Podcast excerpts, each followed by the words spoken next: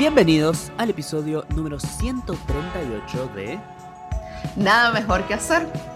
un podcast de cultura pop y teorías falopa que llega a ustedes eh, con bastante frecuencia, te diría, teniendo en cuenta nuestro output normal.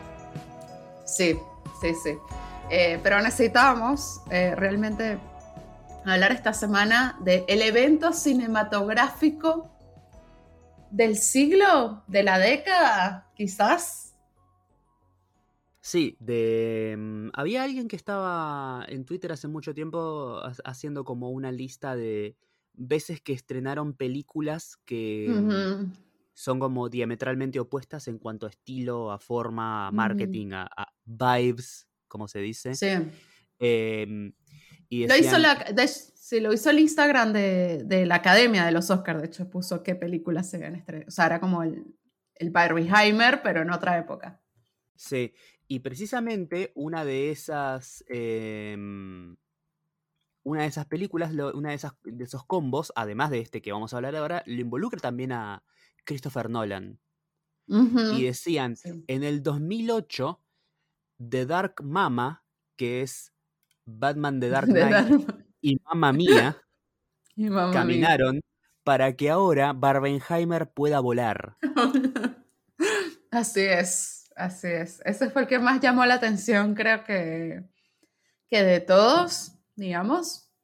Porque está el otro que es Matrix y 10 cosas que odio de ti. O sea, 10 cosas que, ten- perdón, con el perdón de la gente que es fanática de esta película.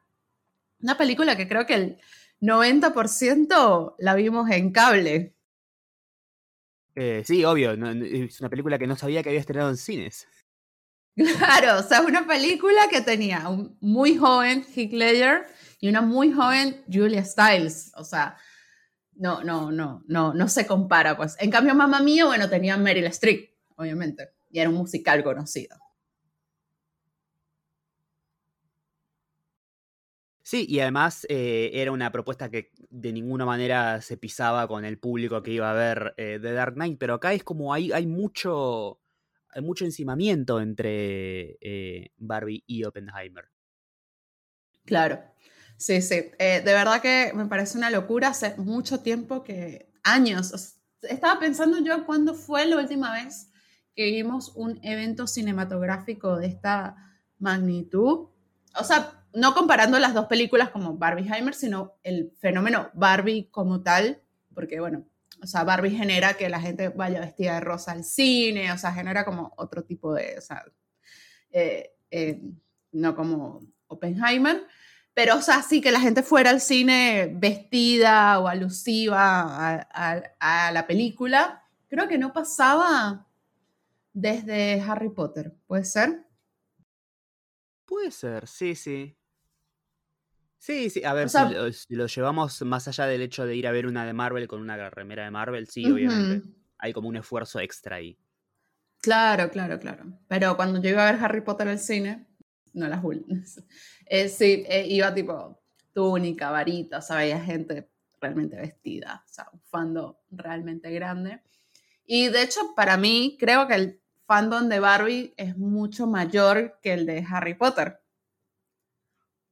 Sí, efectivamente. Porque- No sé, no sé. Sí, A ver, porque- o sea, porque, porque- es generacional, o sea, todos jugamos con Barbie, pero no todos leímos Harry Potter en el momento que salió, por ejemplo. Sí, pero también tenés que pensar un poco en eh, qué tan activa vos, o sea, vos, ¿no? Vos, vos te consideras como una fan de Barbie, teniendo en cuenta que vos creciste jugando con Barbie, sí, bla, sí. Sí.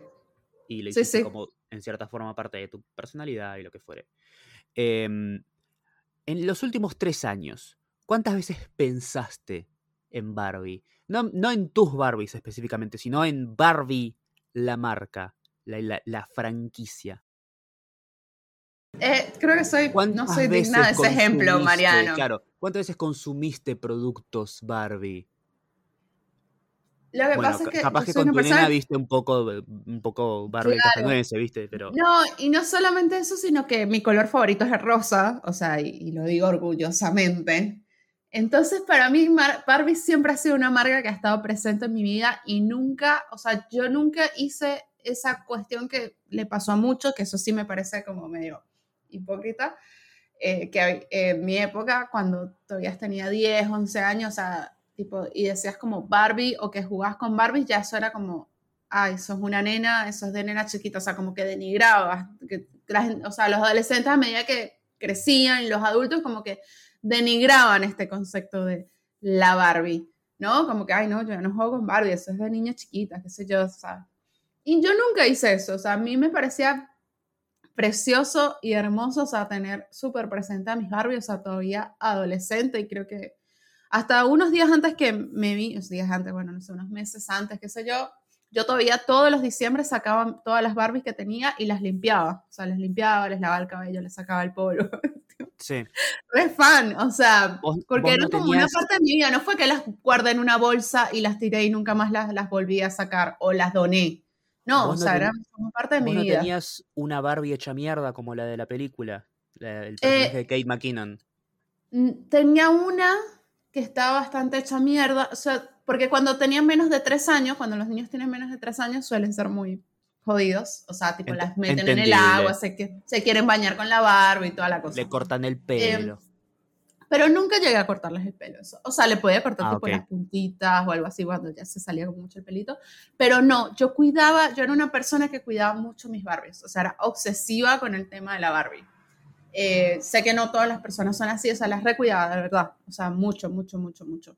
Y por eso te digo, o sea, hasta muy grande, yo tipo todas las navidades, o sea, en diciembre agarraba, las sacaba, las limpiaba, les lavaba el pelo. Entonces, nada, me gustaba mucho o sea, real les, tenía un cariño y un aprecio muy grande. Y no, no, no llegaba a eso, tipo, les voy a cortar el pelo, las voy a pintar, rayar. Y me enojaba cuando veía gente que hacía eso, pero bueno, nada. Cada uno es dueño de, su muñeca. Entonces, no, creo que no soy el ejemplo para eso. Sí, interesante. Eh, mm. Bueno, pero ¿qué te parece si ya de una, eh, primero, nos presentamos? Mi nombre es Mariano Patruco, pichón de crítico de cine. Si este es tal vez el primer episodio de este podcast que estás escuchando, tal vez eh, necesites saberlo. Y del otro lado del, iba a decir del teléfono, pero no, no, no hay un teléfono involucrado en esta ecuación. Del otro lado de la red está... Jessica Gutiérrez. Así es. Especialista en cultura pop, cine, series, etc. y en Barbie. Ah, Empresaria del contenido. Y en Barbie, próximamente trabajando en Mattel. Em, bueno, vimos Barbie. vimos Barbie, ¿sí? Cada quien. Vimos Barbie, los dos vimos Barbie y Mariano vio Oppenheimer. Así que bueno, él va a ser el, él sí va a ser el Barbieheimer como corresponde. Yo solamente voy a poder hablar de Barbie. Eh, Barbie la viste un día antes que yo. Tú la viste el lunes y yo la vi el martes a la mañana. Eh, quiero decir, creo que lo dije igual en, mi Instagram, yo cuando salí dije, no le quiero espolear nada a nadie, o sea, porque me parecía una falta de respeto, o sea, los, o sea, le quisieron Barbie, se cuidaron muchísimo de no mostrar de qué trataba en verdad la película en los trailers, ¿no?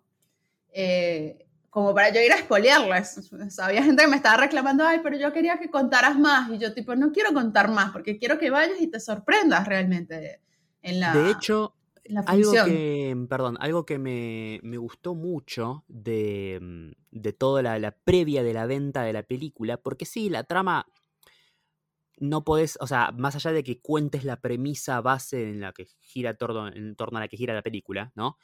Eh, no, no, es muy spoileable, porque es como una de esas películas eh, tipo de high concept, en el sentido de la muñeca está en el mundo real. Y vos con eso puedes hacer mil cosas distintas. Eh, así que no es muy spoileable, es algo que tipo, te escribas escenas específicas. Ahora, em, lo que me pareció súper interesante es que en las distintas secciones de la película que están en los trailers y los distintos pases de comedia que usan para ilustrar el tono de la película, no quemaron los mejores chistes. Exacto, sí. Aún así, había chistes. Es más, probablemente los que hayan puesto en los trailers son tal vez los más boludos, los menos inteligentes, los más... Los que se caían de maduro, ¿no? Sí. Los que si los mostras no pasa nada, no es como cuando vas a ver cualquier película, te digo, no sé, Marvel, Star Wars, elegí la No. franquicia que quieras, y siempre te muestran un pedazo de la mejor escena de acción más impresionante que tiene la película. ¿viste? Acá no, Mm. acá se cuidaron bastante con eso. Sí, sí, fue muy inteligente, o sea, yo realmente, o sea, a quien, había gente diciéndole, no, denle un aumento de sueldo a los que hicieron el marketing de Barbie.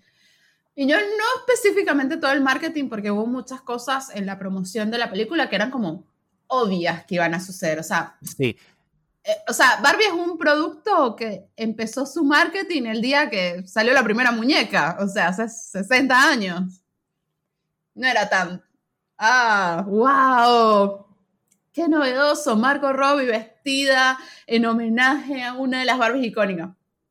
Era como bastante obvio que eso podía pasar, o sea, lo que yo les quiero dar un aumento son a los que hicieron los trailers.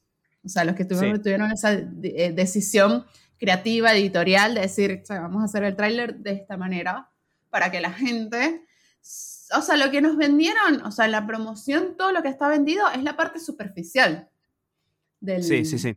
del producto. Que es una pequeña parte del total. Que es, al final es una pequeña parte.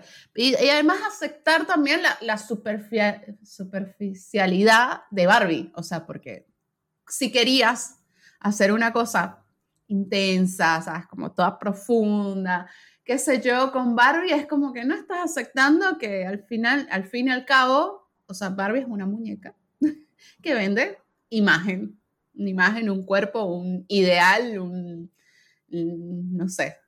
Entonces, acá lo aceptaron y lo abrazaron. O sea, sabemos que tenemos un producto muy, muy superficial.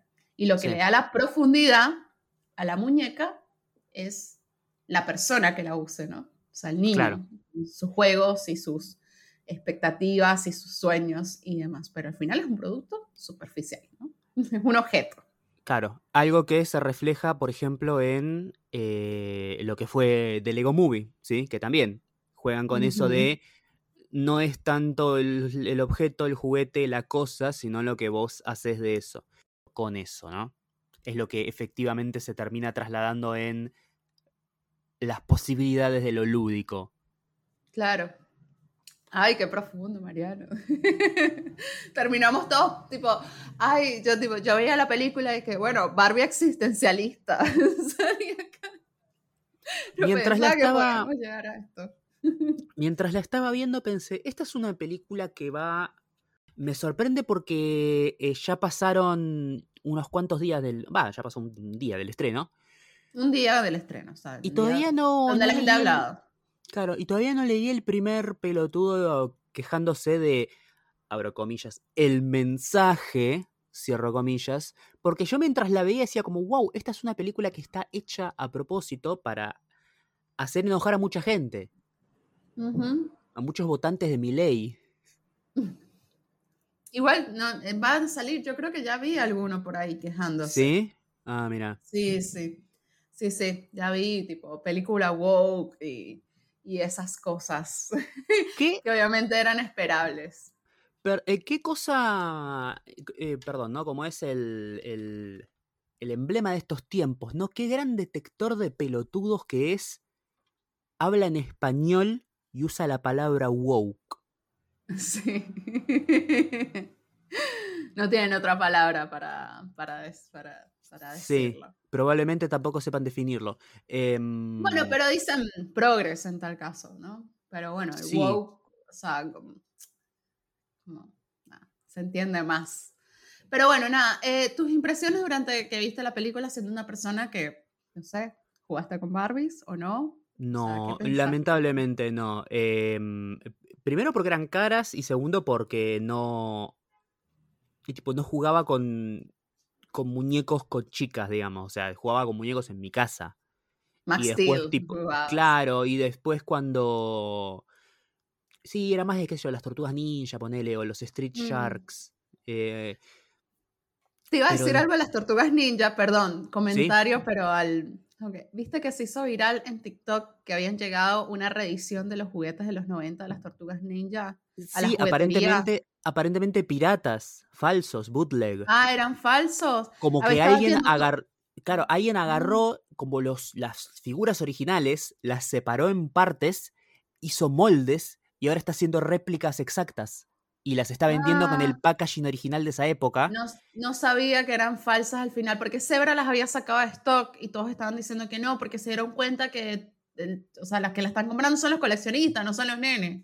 Entonces las pueden vender Claro, más caras. y, y los van a remarcar. El tema es que también parece que habría un tema de legales, porque parece que la, en al- cualquier momento la corporación Tortugas Ninja se va a enterar que acá están vendiendo los muñecos de los 90 que se descontinuaron en los 90. En los 90, sí, sí. Bueno, nada, eso te quería decir ahora Em, que me recordaste Tortugas Ninja. Bueno, jugabas con las Tortugas Ninja. claro, era más de esa época y qué sé yo, cuando estaba en presencia de chicas, como en el colegio, digamos, sí, eh, o en, qué sé yo, cuando en el, en el barrio con las- los, los vecinos y eso, era más de juntarme con los chicos a jugar al fútbol, no era tanto de estar jugando con juguetes con gente. Tipo, con juguetes jugaba solo en mi casa, como cualquier hijo único. Cualquier hijo único, se jugaba solo. Bueno, yo, yo ahora me doy cuenta, bueno, cuando yo tenía 9, 10 años, yo era una pick me girl. ¿Sabes el concepto de pick me girl, Sí, no? sí, sí. Bueno, yo era tipo, ay, sí, voy a jugar con Pokémon, y entonces jugaba con los varones. Pero no Sí. me gustaban los varones, no era porque me gustaran y quería caerles bien a ellos, realmente. O sea, realmente me gustaba Pokémon real, o sea, real, pero también jugaba con Barbies, o sea, jugaba las dos cosas. Pero podían catalogarme de Pick Me Girl. Para la gente que no lo entiende, el concepto de Pick Me Girl, que también ahora lo están en internet, lo están empezando a usar mal, se refiere a aquella mujer que hace las cosas necesarias para caerle bien a los hombres. Sí. A veces en detrimento de otras mujeres en el, en el ámbito. Claro. Que por eso también, o sea, ese concepto del, del pick me girl, o sea, Claro, para los hombres que lo están usando mal, ese concepto es tipo mujer que me cae mal. claro, mujer que me cae mal. Eh, no, pero pasa mucho eso como que, bueno, las mujeres tipo, no, a mí no me gusta el rosa, o sea, ¿para qué? O sea, no. O sea, como que se hacen la, la distinta, la diferente. Sí, sí. Eh, Yo no soy como esas. sí, yo no sé cómo es. A mí no me gusta el maquillaje, a mí no me gusta el rosa, ¿sabes? Como para decir, no, yo, yo soy distinta, soy diferente. Si bueno, soy amiga, te puede gustar el rosa, no hay problema, o sea, todo bien. Sí. Em, Volviendo, bueno, volviendo a, a Barbie. volviendo a Barbie. Eh, Sí. algo que, que de la película no es, no voy a decir, no, no es perfecto, claramente, no es bueno, eh, tipo algo que, no, que me, no me gustó, pero sin embargo no fue lo suficientemente, mm, digamos, notorio para terminar de sacarme de la película y decirme y que, que yo termine con esa sensación negativa a la hora de, de salir del cine y pensar, che, esto me gustó, no me gustó. Em, trazo grueso, Mm, tipo remarcado con un marcador pelicán de punta bien gruesa como para que te quede claro qué es lo que estoy diciendo y cuál es mi mensaje, cuál es mi postura y te lo voy a decir, te lo voy a remarcar con tres ejemplos muy claros y sobre el final te lo voy a repetir varias veces como para que no se te escape de tu cabecita. claro, Eh. Pero en cierta forma, te digo que no me molestó porque, primero porque me gustan las películas de Spike Lee y el chabón construyó una carrera en base a eso. eh, me, me suelen gustar las películas de Spike Lee. Y segundo porque no estoy en contra de que una película baje línea, tal vez de una manera poco sutil o, de- o demasiado agresiva sobre determinada causa, idea o- sentimiento si la película es lo suficientemente buena como para poder bancar ese mensaje en sus espaldas y que no le pese. Hay veces que una película está tanto tiempo bajando línea y explicándote y diciéndote las cosas como si fueras un idiota para que te quede bien claro, que eh, tipo, y la película no es tan buena como para hacerme, entre comillas, olvidar de eso o, o como dejarlo pasar, que me termina quedando más en la cabeza lo mucho que esta película me trató de bajar un mensaje que la película misma. Esta es una película que eh, se sostiene mucho por sus méritos cinematográficos por fuera de eh, lo que quiere comunicar en cuanto a mensaje. Eh, Y me parece que eso es lo que este tipo de películas, no este, este tipo de películas, este tipo de películas con mensaje, digamos, debería aspirar. Como tener, sí, voy a hacerlo muy obvio y voy a hacerlo muy, muy grotesco y muy trazo grueso y muy remarcado, pero a su vez también eh, la película, si le sacas el mensaje, funciona por su mérito propio, digamos. Hay otras eh, películas a las que le sacas el mensaje y no queda nada, porque la película en sí es un, como un dispositivo para bajar el mensaje y no tiene ninguna otra aspiración creativa, artística, narrativa, si se quiere. Claro. No, entiendo, sí, estaba súper marcado el, el, mensaje. No me pareció mal, a mí de hecho me molestó, o sea, no me molestó, pero como que en el principio yo estaba medio, había mucho el famoso Deus Ex Machina, o sea, tipo, ah, justo la que trabaja en, en Mattel, que es la asistente del, del dueño de Mattel, es, es, la que estaba jugando con, o sea, qué casualidad, ¿no? Eh, es América Ferrara.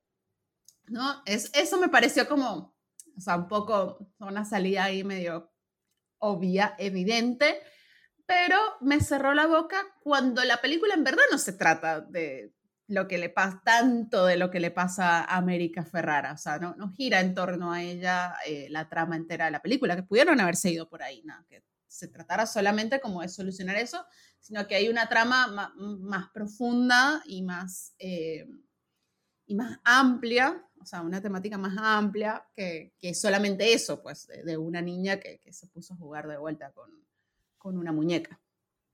Sí. Eh, una película que es. Em, una película que es muy cinéfila en su, en su ADN, que tiene un montón de. de. Mm, como. no de referencias en sí, aunque sí hay referencias, pero también tiene mucho de.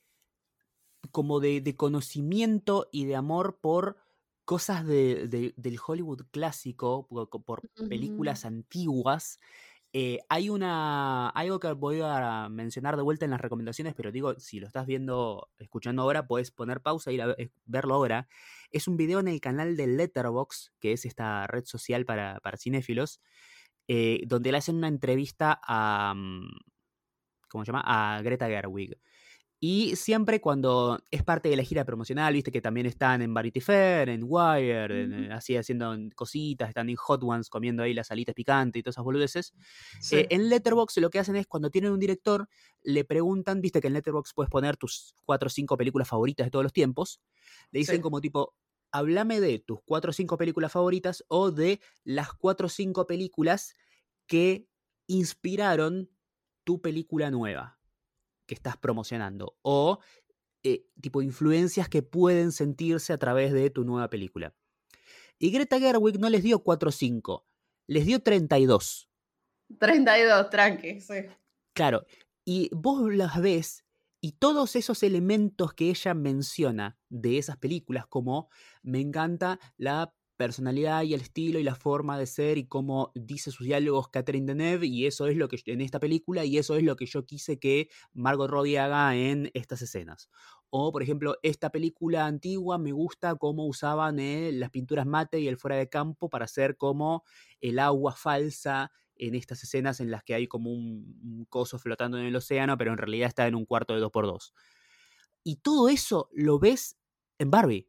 Es como que agarró. E, es, perdón si alguien se ofende por esto, de, viste que los fans de Tarantino son medio especiales a veces, pero es bastante tarantinesco, porque agarró elementos de todo lo que le gusta Greta Gerwig, ¿sí? estos musicales antiguos, este trabajo de cámara de las películas en blanco y negro, eh, tipo la puesta en escena de Jacques Tati, los sets eh, con pinturas mate de fondo de este X película, bla tipo, agarró todo eso y lo trasladó literalmente, sin cambiarle nada, a su nueva película. De la misma manera que vos ves cualquiera de Tarantino y tipo, son elementos puntuales sacados de otras películas más viejas que a él le fascinan. Eh, nada, a, mí como ejercicio de género y como eh, cosa, me encantó. Sobre todo por Greta Gerwig ser una directora que, no voy a decir no me gusta, pero no soy fan. Tipo, es como me parece una buena directora, pero no, sé. O tampoco te tatuaste de Lady Bird en el. Claro, qué sé yo, Lady Bird no me parece. Todo el mundo tipo, habla de Lady Bird como si fuera, no sé, Apocalipsis Now, ¿viste? Es como. No, es una, o sea, es una comedia indie que está muy bien, ¿viste? Pero no, no le veo la, la, brillantez. Sí, por ejemplo, me pasó con cuando ella adaptó Mujercitas, que me pareció una, mm, una muy, muy buena adaptación. ¿Sabes que no la vi, Mujercitas? La tengo pendiente. Siento que te gustaría mucho. Pero al, fin y al cabo es como una adaptación de un clásico, tipo, ¿qué, qué, tanto podés destacar acá? Y acá creo, y, no vi el, todo su carrera en Mumblecore, solamente vi Franceja. Eh, pero acá me parece que, de hecho no me gusta mucho el Mumblecore en general, eh, pero eh, me parece que acá es donde destaca Greta Gerwig. Esta es la gran película de Greta Gerwig que llega a no voy a decir justificar porque no es una palabra muy fuerte, ¿no? Pero como para, para validar todas las, eh, las alabanzas que ella estuvo recibiendo a lo largo de, su carrera. Sí. Totalmente. Em, nada, también yo, yo lloré, o sea, quiero decir que lloré en la película. Pausa, perdón. Sí. Eh, y habiendo dicho esto de toda su, su cinefilia y sus influencias y su, su talento, y cómo esto se, se, traslada a la película donde le puso toda su, su alma y corazón y tipo, su, sus gustos y sus influencias, muy a flor de piel, me parece una lástima que ahora vaya a ser dos películas de las crónicas de Narnia para Disney. ah, sí, por favor. Hija de puta. no te digo que no te vendas, hacelo, ¿sí? Pero por lo menos dame una más de estas. Claro, sí. Además, Narnia, o sea. Ah, yo me leí un par de libros de Narnia en su momento cuando salieron las crónicas de Narnia y son recontra infantiles. Muy, o sea, no, o sea, tú me dices, bueno, en el futuro se pone un poco mejor, como Harry Potter, que se pone un poco más adulto, ¿no? Sí, sí. Re para chicos esos libros. Sí, y además también el hecho de que convengamos que esta película, Barbie, esta película, eh, en manos de otra directora menos capaz, sería tal vez la expresión, o, con menos, como menos marca autoral, si se quiere, o menos influencias de, cosas buenas que, haya querido plasmar, sería una poronga, una poronga inmirable. ¿Sí? Sí, sí. O sea, esto se lo dieron a una mina que dijo como, bueno, acá le voy a poner un montón de influencias de cine clásico y voy a poner este musical al estilo gris y voy a poner esta escena que parece la del cielo puede esperar. Eh, pero alguien podría no haberle puesto todo eso y sería una comedia de los hermanos Wayans. Sí. Sería una película de madre divorciada protagonizada por Diane Keaton.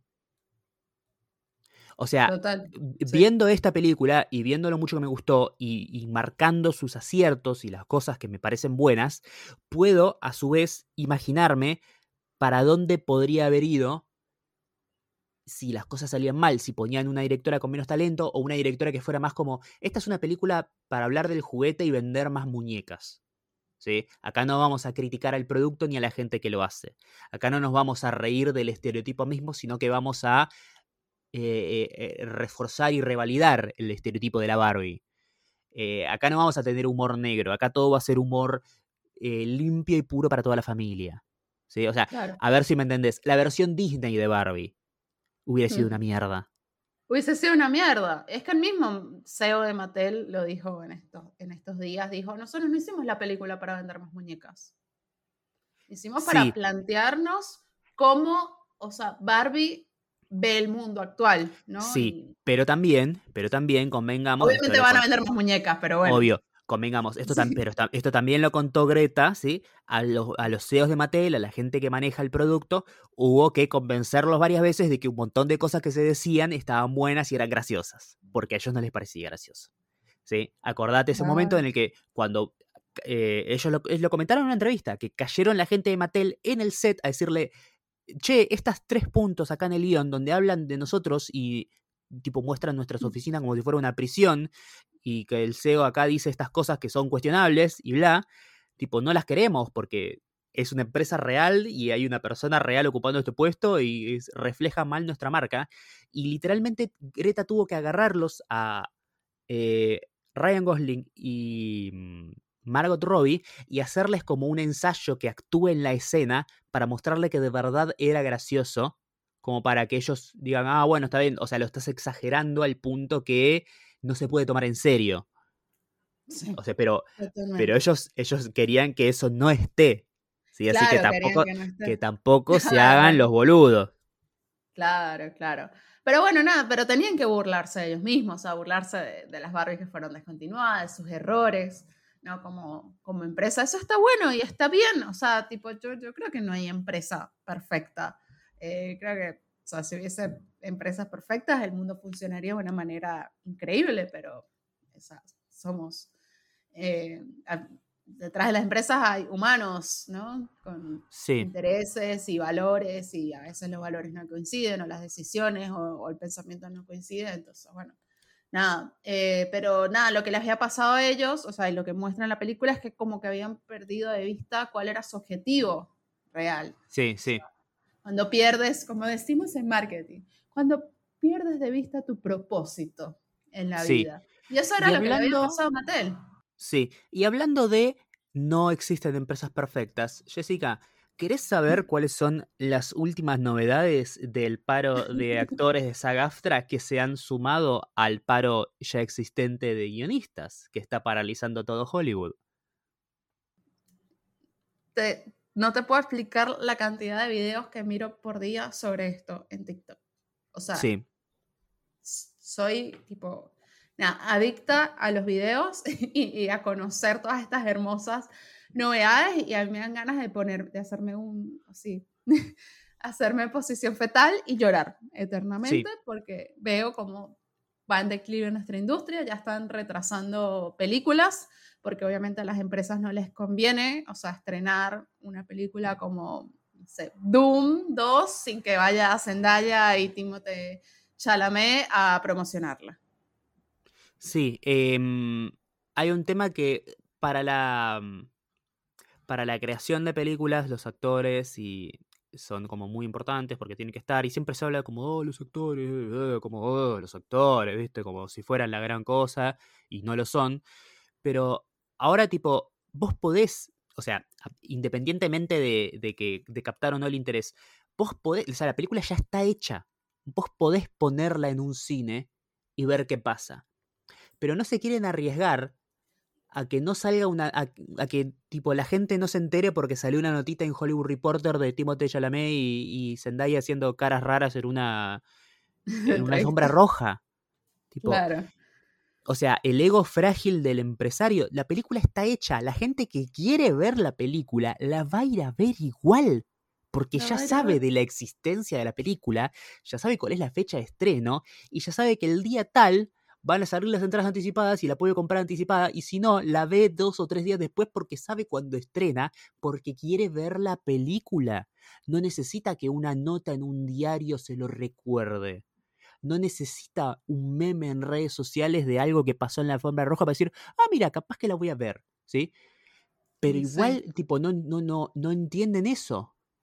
No, O- yo lo que estoy pensando es que se Sí. van a buscar es un problema con los exhibidores. O sea, y los exhibidores sí, ¿qué película pongo en el cine, amigo? O sea, y después vas a venir a llorarme salas. Sí, o, o tal vez, eh, no sé, a mí me parece que es como una cosa que vos te crees que la gente que está en posiciones de poder y que gana mucha guita llegó ahí por, porque es inteligente y sabe de su negocio.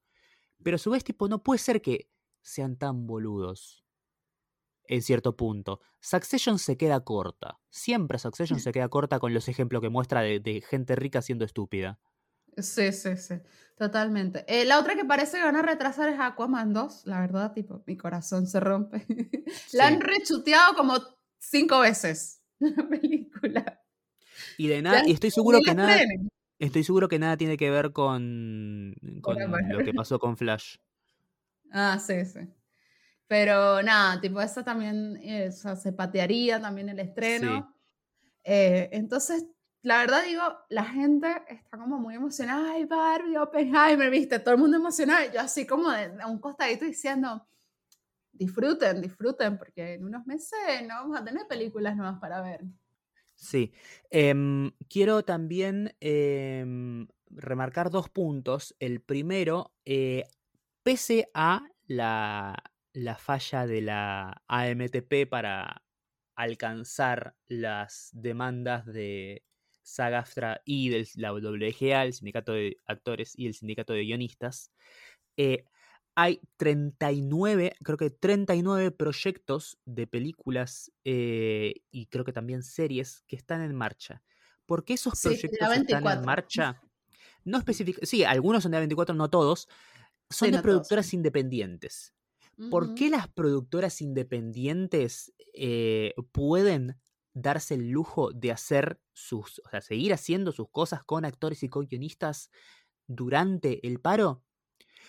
Porque estas productoras independientes, no sé si no forman parte de la AMPTP, pero lograron acordar con ambos sindicatos.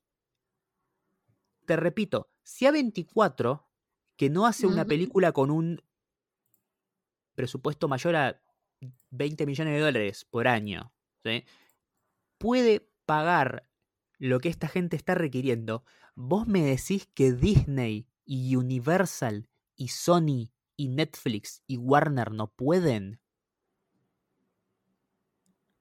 Sí, no, no, es increíble. O sea, como ellos sí y los otros, y los otros no. O sea, eso te da... Claro, o sea, ahí te das cuenta que no es, no es que no pueden, es que no quieren. Es claramente que no quieren. Eh, otra perlita de toda esta situación es eh, Tom Cruise, que Tom Cruise em, forma parte de ambos gremios, ¿sí? Como que juega a, dos puntas en esta situación. Es, forma parte del sindicato de productores, pero también eh, obviamente es actor, así que forma parte de esa GAFTRA.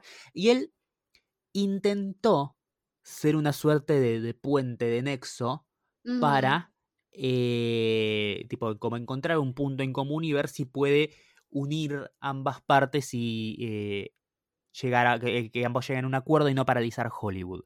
Y aparentemente no lo logró y por eso es que se terminó plegando al paro. Dicen que parte de la gran preocupación que tiene Tom Cruise es eh, todo lo que está relacionado a eh, captura de performance y eh, inteligencia artificial. Hay un detalle que no sé si sabía Jessica, pero Tom Cruise nunca presta su likeness, es decir, su, su, aspecto, su imagen y su voz, a videojuegos que estén basados en películas que él hizo.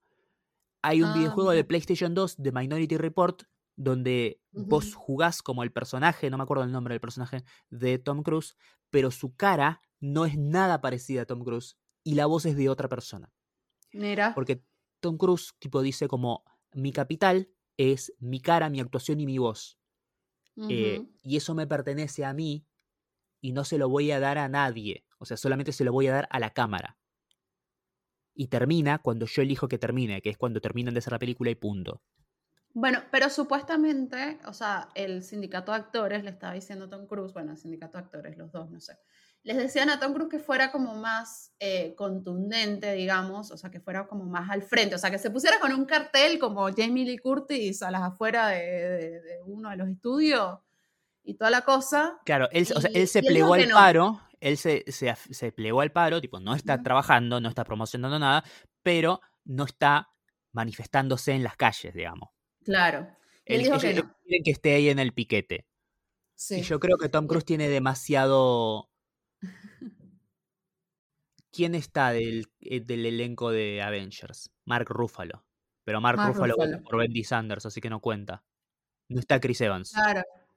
No está Chris está Scarlett Johansson. Hay actores que son de mayor. Eh, Hollywood, ¿no? Tipo, sabemos que hay actores que son de mayor nivel que otros, de mayor cachet que otros, tienen más fama y más prestigio. Bueno, pero. ¿Y Jamie Lee Curtis? Bueno, es que Jamie Lee Curtis es piquetera desde que nació más o menos. Hay una protesta como Jane Fonda, tipo, ella está ahí. Claro. Siempre. Sí, sí, sí. Em, eh, otra. Igual sí hay, sí. hay, sí hay actores. Pero bueno, Mark Ruffalo eh, le estaban criticando porque dijo les pedía que no, que no hiciera, que a los actores que no hicieran películas con grandes estudios, sino que se fueran a hacer películas independientes. tipo, bueno, amigo, tipo, claro, eso lo hice fácil porque ya hiciste 500 Avengers, sí. hiciste millonario.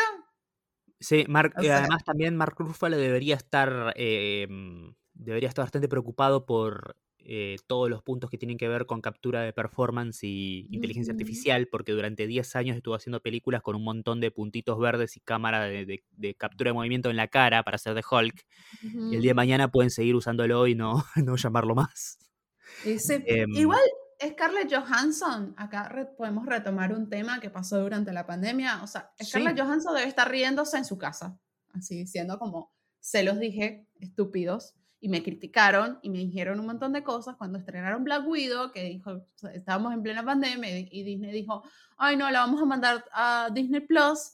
Eh, y ella alzó la mano y dijo, eh, ¿qué onda? ¿Cómo que la van a estrenar en Disney Plus? Yo no firmé, o sea, yo tengo que obtener regalías de, de la recaudación de taquilla, amigo, me estás cagando, guita, ¿no?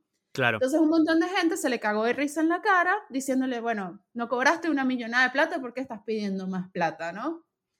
Em, pero ella tenía razón, porque, o sea, ella no, o sea, ella, más que por ella, también está pidiendo por los otros actores, por los guionistas que también llevan recaudación de taquilla. O sea, ella se debe estar cagando de la risa en su casa. Así que. Claro. Eh, así que, sí, obviamente, Scarlett Johansson tenía razón en esa situación. Eh, y para los que quieran em, embeberse más en la temática y, y, entender más cómo es la situación, por qué efectivamente se lleva, se llega a un bloqueo total de, Hollywood por este paro, eh, SAG-AFTRA, el sindicato de actores, hizo lo mismo que la WGA, el sindicato de guionistas, y sacó un documento, un PDF de unas 10 páginas, donde básicamente pone en un Excel, tipo en celdas de Excel, de un lado, cuáles son las preocupaciones que ellos tienen y cuáles eran los, los, los pedidos, las demandas que le pedían a la Asociación de Productores y Empresas en, tipo, la renegociación que estaban haciendo de los contratos, los, como los convenios colectivos de trabajo, digamos. Em, y por el otro lado, la respuesta que les daban. Obviamente es indignante. Te voy a dar solamente dos puntos que ya te los conté en privado, pero bueno, para la gente que está escuchando.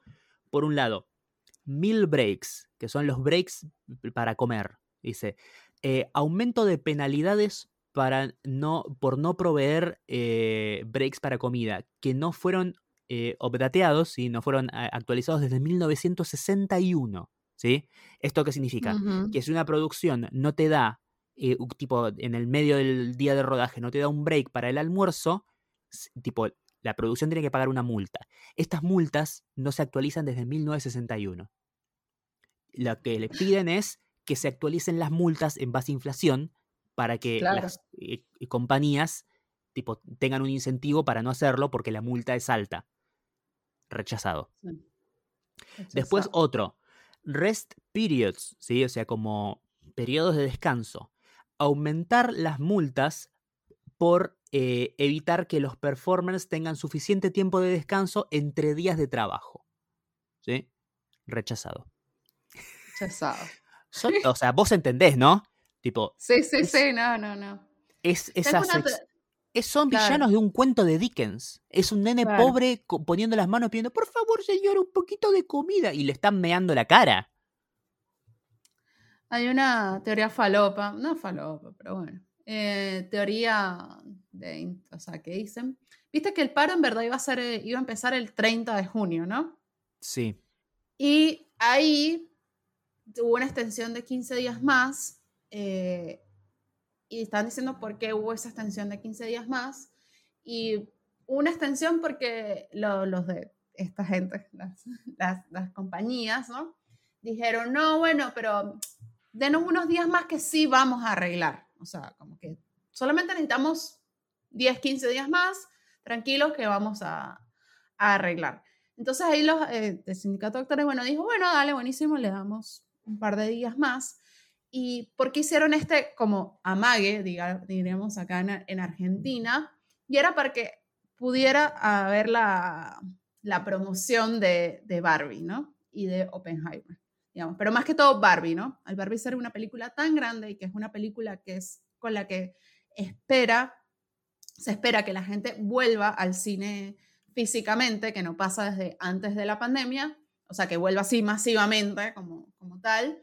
Eh, hicieron como eso. Y se pusieron de acuerdo todas, aunque no, o sea, no todas las empresas, Barbie es solamente de una sola empresa, eh, porque a todos les conviene al final que la gente vuelva al cine, ¿no? O sea, es como esa cosa de, bueno, nos ponemos todos juntos para que dar 15 días más se pueda hacer la promoción de la película, la gente vaya a las salas del cine, pero en verdad no iban a, arreglar nada. Pues, eso también, o sea, me sorprende, o sea, tipo la, la maldad, la malicia de de, de hacer ese amague, o sea, de decir, bueno, sí, sí, vamos a, arreglar tranqui. si quieres arreglar, arreglas ahora, o sea, y tampoco te tomas 15 días para arreglar. O sea, sí, de hecho, de hecho, en la de hecho, en la previa a que se declarara el paro, eh, a Fran Drescher, que es como la, la, la Moyano del sindicato de actores. Nana em, fan conducción. Sí, había tipo mucha como dentro de los la gente que formaba parte del sindicato de actores como que la estaban criticando un poco le decían que era medio tibia precisamente ¿por qué? porque ella se creía todos esos de no dame un tiempo uh bueno pará vamos a negociarlo oh pará que necesito un par de días más y esto que el otro o sea como que decían que o ella era demasiado tibia o no se daba cuenta que la estaban boludeando. Efectivamente, el día que fueron y se sentaron en la mesa y le pusieron las propuestas y los otros le dijeron, nada de esto te vamos a dar, ahí fue donde dijo, bueno, basta. Pero hasta ese momento se había comido una pedaleada de, viste, cuando te patean para adelante y dicen, ay, bueno, ya vamos a ver, ay, bueno, bla, bla. Sí, sí, se había comido, o sea, eh, nada, había tenido varias críticas a ella, pero bueno, después dio, o sea, yo nunca pensé en ver a Fran Decher ahí, tipo, estamos todos, ah, bueno, presidenta, Tipo, bueno, si Ronald Reagan fue presidente de los Estados Unidos, Fran Drescher puede ser presidente. Ojo, ¿eh? Ojo, ojo, ¿eh? ojo. Así que yo lo dejo ahí, para que sepan. Pero igual peor eh, que Reagan, no, no para los Estados Unidos, sino para el resto del mundo, no creo que pueda ser. Claro. O sea, yo, yo, yo le cedería los códigos nucleares a Fran Drescher. Totalmente. Hablando de códigos nucleares, podemos aprovechar para hablar de Oppenheimer. Bueno, vas a hablar vos de Oppenheimer. Sí. La, nueva película de Christopher Nolan, Oppenheimer, eh, basada en una suerte de biografía autorizada de eh, Robert Oppenheimer, el, creador de... Todos lo conocemos como el creador de la bomba atómica, pero me gusta que esta película ahonda un poco más allá de sí, es el tipo que hizo la bomba atómica, pero también es el tipo que desarrolló unos estudios, como una rama de estudios de la física que hasta el momento no existía, que parte de sus descubrimientos fueron los que sentaron las bases para que después el día de mañana se crea la bomba atómica. Es como va más allá de, la, invención y demuestra cómo fue el trabajo del, científico. Eh, porque tipo, si, yo hasta el momento, Primero, es una película que es muy interesante, muy informativa si vos no sabés quién chota es Oppenheimer más allá de la bomba atómica y la frase de I become dead destroyer of worlds. Que eso es lo único que sabía el chabón. Em, pero es súper interesante si no sabes quién es, es súper interesante. No, no tenés ni que googlearlo. Eh, de hecho, eh, creo que la película se disfruta más eh, no sabiendo sobre la vida del tipo, sobre sus años de estudiante, eh, es, muy, muy, muy interesante. Eh, para alguien que, te repito, tenía cero interés en, la vida y obra de, Oppenheimer. Me pareció un personaje, eh, como no el, personaje de, hecho por Cillian Murphy, sino como el personaje real, súper super rico y súper interesante para, hacer una película. Como todos saben, si ya vienen escuchando este podcast desde hace ya bastante tiempo, yo soy una persona que tiene una relación conflictiva con Christopher Nolan. Perdón si es tu director favorito, lo entiendo. No estoy diciendo que es malo, no es un mal director, es un director de la concha de la lora, pero me parece, y en parte esto es algo que deriva de eh, por el hecho de que él no es del todo británico y tampoco es del todo americano, sino que es como de la mitad, un poco esto, un poco de otro. Eh, siento que parte de su, su forma de ser es que es una persona que es medio fría distante, ¿sí? Como que a veces me cuesta tipo, generar una conexión emocional con lo que hace porque siento que Nolan no tiene una conexión emocional dentro de su propio cuerpo. Eh, me pasa con ciertas películas que no dejan de parecerme grandes espectáculos, tipo Interstellar y, Dunkirk, con todos los problemas que le puedo encontrar, son películas que están filmadas como la concha de la lora de bien. Eh, es un tipo que siempre quiere hacer todo con la cámara y eso lo voy a valorar un montón. Pero me pasa que, eh, nada, a veces como que no termino de conectar con sus cosas. Me encanta Inception, me, fascina eh, The Prestige de Gran Truco, Memento me parece que es una muy buena película, eh, pero me pasa que a partir de Inception para adelante, que Inception es como un proyecto de pasión, digamos, y, además es un gran choreo de paprika de Satoshi Kon, me pasa que de ahí en adelante siento que a él lo convirtieron a la fuerza en una especie de director de blockbusters, porque después de eso hace las tres de Batman eh, para Warner, que no, la, no, las considero películas de Nolan, sino que las considero películas de Batman, ¿sí? Porque, tipo, sí, son, tienen su marca directorial y están hechas con cámara IMAX y todo. cuando yo fui a ver la primera Batman, yo no sabía quién era, o sea, era, yo fui a ver una película de Batman. pero, tipo, ¿qué tanto qué tan innovador puede ser con Batman. ¿sí? Es como, sí, no, la hacemos realista y el Batmóvil es un tanque militar, pero estás, es un chabón que se viste de murciélago. O sea, no podés innovar tanto. Eh, eh, por más, eh, tipo, no, qué sé yo, pensó un director con un estilo muy raro. David Lynch.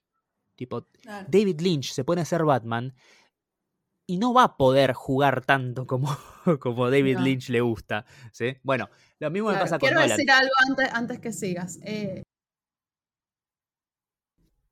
que si Mariano fuera fan de Nolan, creo que este podcast no podría existir. Real. ¿Sí? Sí, sí. O sea, tipo, a los fanáticos obsesivos de Nolan no los soporto. Sí, y es algo que se puede trasladar a los fanáticos obsesivos de todo director, ¿no? Tipo, los fanáticos obsesivos de Tarantino también son infumables. Los fanáticos obsesivos de Villeneuve, me, pero me duermen, ¿sí? Los fanáticos obsesivos, y no me hagas empezar con lo de Snyder. Eh, Exacto, los de Snyder. por lo menos, tipo, estamos hablando de Nolan, Villeneuve y, Tarantino, que son tres directores buenos, ¿sí? Eh, bueno, ¿en qué estaba? Bueno, me cuesta conectar con las películas de él, tipo, cuanto más grande es el nivel de espectáculo, menos me, llama porque siento que es una persona que es tan fría y distante y aburrida que no, no me pasa, o sea, yo veo John Wick y estoy todo el tiempo diciendo como, ¡guau! ¡Qué zarpado! Y son dos personas cagándose a trompadas y a tiros. Y veo Interstellar que me muestra las maravillas del universo y las posibilidades absolutas de lo que sucede dentro de la entropía de un agujero negro y soy el meme de Maradona dormido. ¿Entendés? Sí, sí. Bueno, veo rescatando el soldado Ryan y me largo a llorar con la de la, escena final. Y veo a Dunkerque y es como. Es espectacular, pero se pueden morir todos ahora mismo y no, no sentirían nada. Bueno, eso me pasa cuando. Ahora, esta película. noticia de último momento. ¿Qué pasó? Eh, ¿Viste la película esta, la nueva de Luca Guadagnino? La que es con Zendaya. Sí. Challengers, Challengers, que se llama. Sí, ¿qué pasó? Esa iba a abrir el, Festival de Venecia. Sí, no va a haber nada en los festivales. Bueno, la acaban de retrasar, no abre el Festival de Venecia, no se estrena en Venecia. Ninguna película que tenga, que le hayan puesto plata va a ir a ningún festival, porque los festivales son oportunidades para que haya prensa alrededor de la película. Tipo, sí, eh, probablemente en los festivales estén todas películas independientes de distintos países y alguna que otra más o menos interesante de alguna distribuidora como A24 o, Neon, ponele. Pero no va a haber nada. Sí. Tipo. Bueno, sigamos. perdón. Bueno, perdón. Eh, esto. ¿En qué estaba? Sí, bueno. Oppenheimer. Oppenheimer tiene algo que me gusta mucho, que es algo que yo le venía pidiendo a Nolan ya dos películas atrás, tipo antes siquiera de que estrene Tenet, que es como que, échate para atrás, viejo. Entiendo, hiciste Inception, te salió bien, te dieron una franquicia, una trilogía de Batman, de golpe ahora el mundo cree que sos Michael Bay, cree que sos Michael Bay con el secundario completo. Y no es así, vos no sos un director de grandes películas de acción. Sí, estás muy influenciado por el cine de Ridley Scott y el cine de Michael Mann, ¿sí? Tipo grandes espectáculos de superacción y thrillers policiales bien crudos. Pero, pero no sos eso, vos sos Nolan y tenés otro estilo y otra cosa. Tenés, yo le pedía a Nolan, tipo yo obviamente le, le hablaba directamente a Nolan, me mandaba mensajes y le decía, volvé un poco para atrás, empecé a hacer películas más chicas, de menor presupuesto, con menor ambición, ¿sí? que no sean como grandes tanques de taquilla que la gente tiene que ver, ¿sí? sino que volví a hacer películas como de Prestige, como El Gran Truco, volví a hacer películas como Insomnia, ¿sí? No te digo Memento, porque Memento ya es como echarte muy para atrás, pero tipo, bajá el nivel de producción, el nivel de guita puesta, el nivel de espectáculo alrededor de la película, y volví a hacer películas de mediana a... Sí, de mediana a grande proyección, no grandes tanques. Bueno, Oppenheimer es una película de 100 millones de dólares. Es más barata que Barbie. Eh, es una biopic, es una película biográfica sobre un personaje. No tiene, a pesar de que sí, obvio, no tiene todas esas cosas que de, de él, que opción de narrativa, de jugar con las líneas temporales. Y, a pesar de que sí, la historia está contada de manera fragmentada, entre tipo, los tres puntos eh, más importantes de la vida de, Oppenheimer están divididos y la, película va y viene en el tiempo, pero básicamente estás contando la, vida y obra de un chabón, tipo, puede ponerse linealmente muy interesante. Y nada, a mí me, me encantó, me parece que es un gran ejercicio, porque es lo que yo quiero que todas las películas, las biopics sean. Eh, es un gran ejercicio de, género, de ficción. Es básicamente un thriller, que en un momento se vuelve un thriller político, eh, que gira en torno a la vida y obra de, un tipo, pero está contado de manera súper interesante y está, eh, está filmado como el recontracarajo, con enormes actuaciones. Me encantan todos los personajes eh, secundarios hechos por actores de, bajo calibre. Tipo, sí, está, qué sé yo, Matt Damon y Casey Affleck, pero tipo, sus personajes son los que menos me, gustaron. Me gustaron más los personajes de los actores cuyos nombres desconocía. Mm. Em, nada, me parece que es un peliculón. La vi en IMAX, el sonido es espectacular en IMAX. Eh, pero siento que más allá de que sí, él es un rompepelotas del de, IMAX, la puedes ver en un cine normal y la vas a pasar bien. ¿Tú dices que la puedo esperar para ver acá en casa? Bueno, no sé, no, no sé. No, yo digo, o sea, diría que podés verla, podés verla en una sala de cine normal y no te vas a perder nada. No es como esas que te digo, no, boludo, anda a verla en IMAX porque... Eh, tipo, mientras tenga sonido de cine, tipo un cine con un buen sonido, más que la imagen, eh, porque la música es espectacular, eh, la, mezcla de sonido es increíble. Sí, el IMAX te hace vibrar las costillas cada vez que te, muestran una explosión, pero siento que no. La pantalla más grande, más chica, no, no jode mucho. Mientras, mientras que sea en una pantalla de cine y el cine tenga un buen sonido, esa para mí es la, experiencia óptima de Oppenheimer. Sí se entienden los diálogos con el sonido, no como Tenet. La mezcla está muy bien hecha. La música es una locura, las actuaciones. A mí me encantó y me parece que como Oppenheimer deberían ser todas las biopics. Tipo películas que si le sacas el hecho de es la historia de la vida de un chabón que existió de verdad.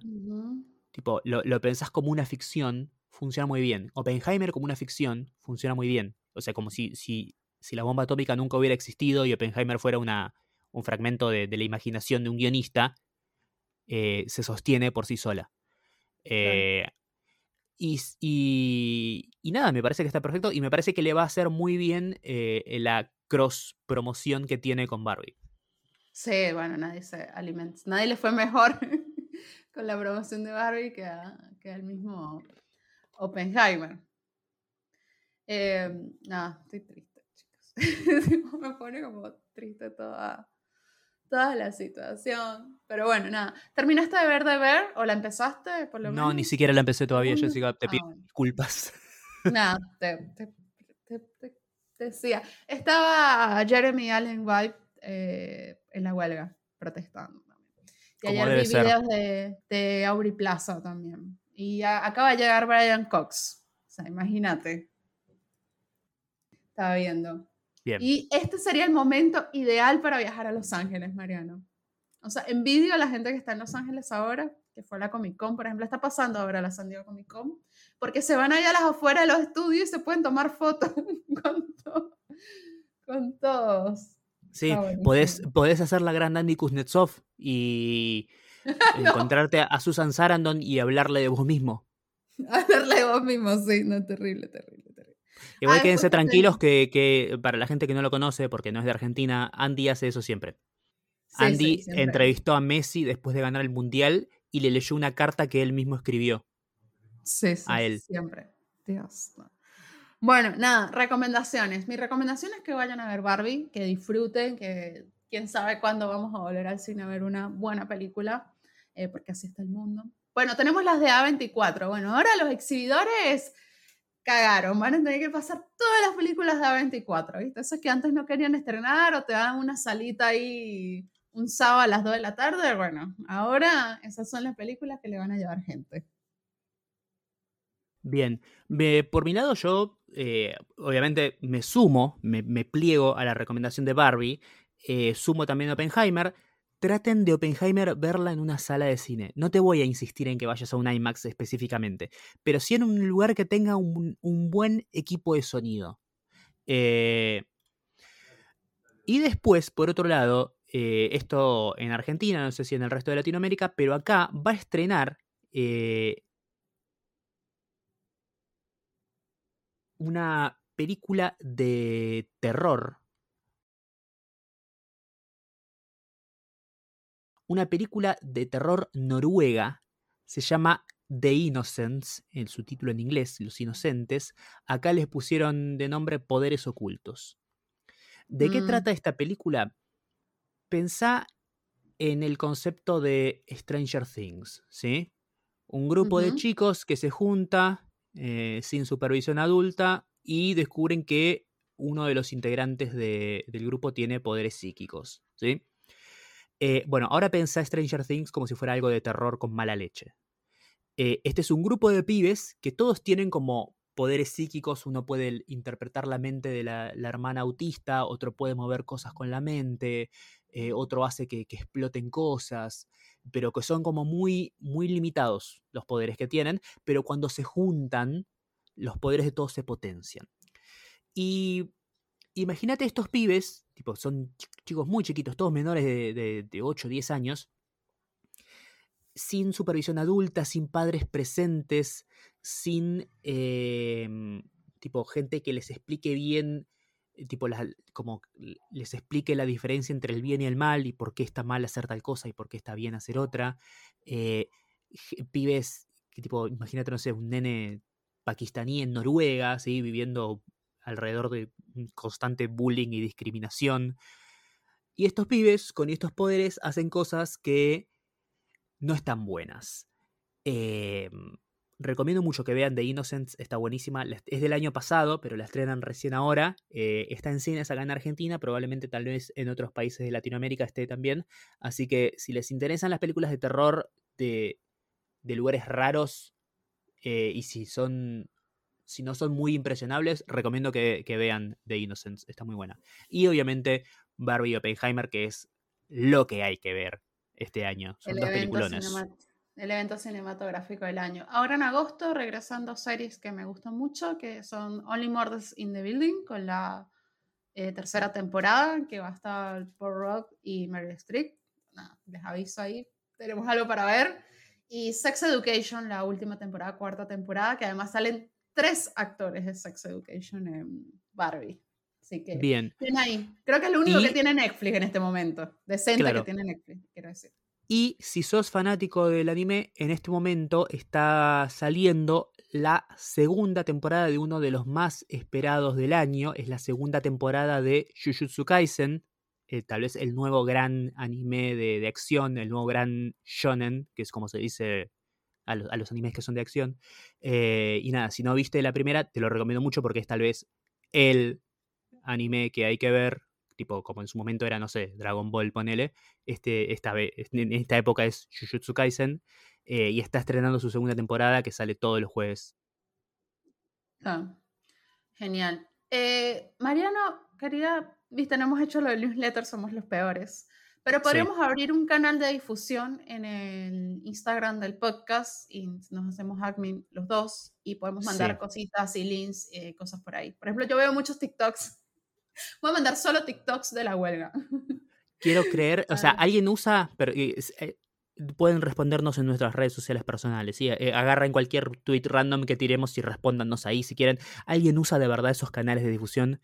Tengo 950 notificaciones por día de abrí un canal de y se es una tienda es una tienda de remeras sí ¿Qué, bueno. qué cosa importante puedes decir o sea no y si me vas a publicar lo mismo que me publicas en tus historias y en tu feed ¿Para qué mierda tienes otro un canal de difusión? O sea, hazme ahí algo distinto. Porque, porque se lo hace Jessica y vos tenés que hacértelo también, tenés que abrirte tu cuenta en Threads ahora ya, porque todo el mundo lo hace y si no lo hace, no sé qué. ¿Alguien usa Threads? Nadie usa Threads. En 3, 5 minutos me quise arrancar los ojos, tiré dos puteadas y me fui. bueno, chao, volviste a Twitter, te quiero, Elon Musk, así que Sí, volví a Twitter, volví a Twitter en el día que no podía leer Twitter, porque estaba todo roto. Ah, porque estaba porque literalmente no me dejaba ver tweets. Así de, así de fea me pareció la, la, la, Twitter de Instagram. el Twitter de Instagram, sí, sí. Feo, feo. No, no, chicos, no chance. No sé la mejor. Tengo fe, tengo fe en la red social que va a sacar el ex Twitter, Jack, eh, que se llama Blue Sky. Eso le tengo fe. En Basta. Pero veamos. Lo que pasa es que Twitter ya tiene sus códigos, sus chistes. O sea, real eran los chistes que vamos a hablar acá de nuevo de quién es el villano, quién es el villano en El Diablo Viste la Moda. O sea, ya en Twitter vivimos muchas etapas, muchas cancelaciones. Y el hecho de que, te repito, estoy prefiriendo volver a esta red social toda rota, ilegible, que cada vez cambia para peor y se está llenando de nazis, y cada vez que vuelvo es como, ah, qué bien. Eso ya te habla de, de, de algo, ¿sí? Otro día hermoso en Twitter, donde, eh, no sé, están hablando si, si Miguel Granados, si Luso TV tiene los oyentes que tiene que tener, no sé. Hablan cualquier cosa, muchachos. Y el otro día se cayó WhatsApp. ¿Y dónde fue la gente? A Twitter, a quejarse. Exactamente. O sea, no hay chance. Bueno, chicos, eh, los dejamos. Eh, terminó el episodio. Nos pueden seguir en arroba nmqhpodcast, tanto en Twitter como en Instagram, donde a veces, a veces publicamos, sino en nuestras redes sociales, donde publicamos muchísimo más, obviamente. Arroba Marian Patruco. y... y yo como arroba la Dolce Y en TikTok soy Dolce Jessica, lo siento, me robaron el user. No chance. Eh, así que bueno nada, eh, nos escuchamos la, próxima. Bye.